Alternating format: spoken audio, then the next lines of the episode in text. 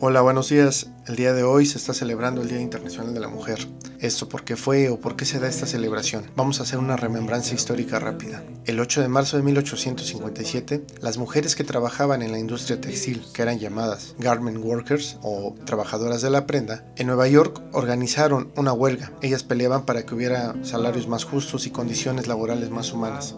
Sin embargo, al momento de alzar la voz, los agentes de la policía las detienen Dos años más tarde, las manifestantes crearon su primer sindicato para pelear por sus derechos. 51 años después, el 8 de marzo de 1908, 15.000 mujeres vuelven a tomar las calles de Nueva York para exigir un aumento de sueldo, menos horas de trabajo, derecho al voto y prohibir el trabajo infantil. El eslogan que utilizaron fue pan y rosas, ya que el pan representaba la seguridad económica y las rosas una mejor calidad de vida.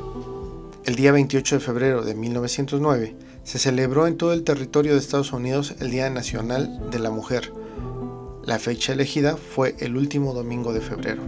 En Dinamarca se propone un Día Internacional de la Mujer.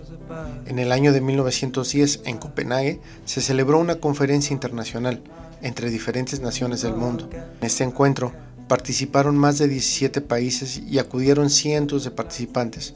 Una de las propulsoras fue Clara Zetkin. En 1911 se celebra por primera vez el Día Internacional de la Mujer en varios países de Europa y Estados Unidos. El día elegido en ese entonces fue el 19 de marzo. Una fecha clave. Esta fecha fue una tragedia terrible ocurrida el 25 de marzo de 1911, ya que más de 100 trabajadoras textiles, mujeres inmigrantes en su mayoría de Europa del Este e Italia, perdieron la vida en un incendio en la fábrica de Triangle Straightways en Nueva York.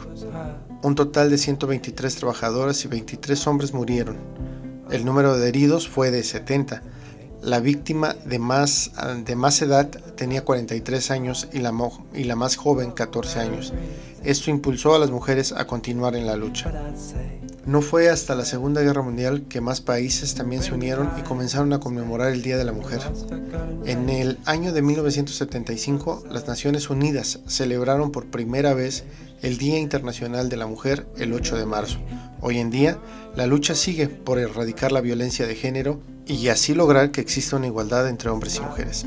Y pues bueno, esta es la historia de la, de la celebración del Día Internacional de la Mujer.